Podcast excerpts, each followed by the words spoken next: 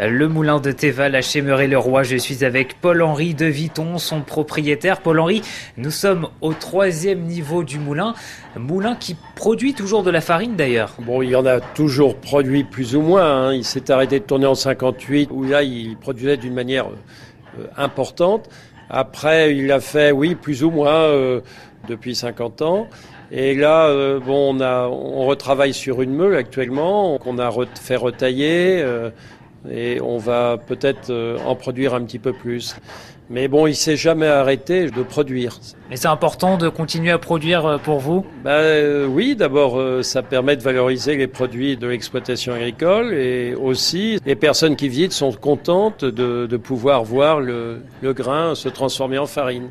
C'est une manière bah, de voir tout le cycle en fait de transformation du grain. Euh, et souvent, euh, bon, il faut l'expliquer un peu plus, euh, du champ jusque sur la table du consommateur, parce qu'on ne vit plus dans un monde rural et beaucoup d'enfants n'ont jamais eu de grain dans leurs mains, ne savent pas trop ce que c'est. Et on le voit très bien dans, quand on a des, des jeunes enfants qui ne sont pas issus du milieu rural. Quelles sont les caractéristiques de la farine que vous produisez ici?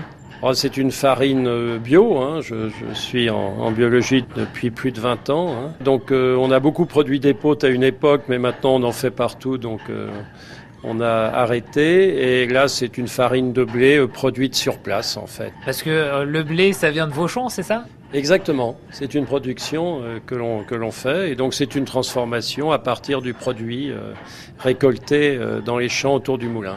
Là, on est vraiment dans le produit euh, local parce qu'il y a les champs, le moulin, tout est fait sur place. Mais oui, c'est la vie euh, autonome, autarcique que connaissait euh, la campagne, qu'elle a toujours connue, qu'elle a perdue actuellement avec la mondialisation. Et la sagesse voudrait qu'on soit beaucoup plus autonome à tout niveau, au niveau énergie beaucoup de moulins actuellement qui n'ont plus forcément leur, équipement pour écraser du grain pourraient reproduire en autoconsommation de l'électricité. C'est souvent même euh, une des premières questions que posent les visiteurs quand ils viennent, mais vous pouvez produire de l'électricité, euh, parce qu'on parle beaucoup bien sûr d'énergie renouvelable, et il ne faut pas oublier qu'en France, la première énergie renouvelable, c'est ni l'éolien ni le photovoltaïque, mais c'est l'hydraulique. Hein. Ce moulin, il est dans l'air du temps? Je dirais qu'il a toujours été. Alors, il a peut-être pris du retard à un moment, mais là, il est en avance, oui. Et on peut donc venir le découvrir ici à Chéméré-le-Roi avec un mécanisme magnifiquement bien préservé. Et c'est très agréable de flâner au bord de l'herbe, de flâner au bord de cette rivière ici en Mayenne.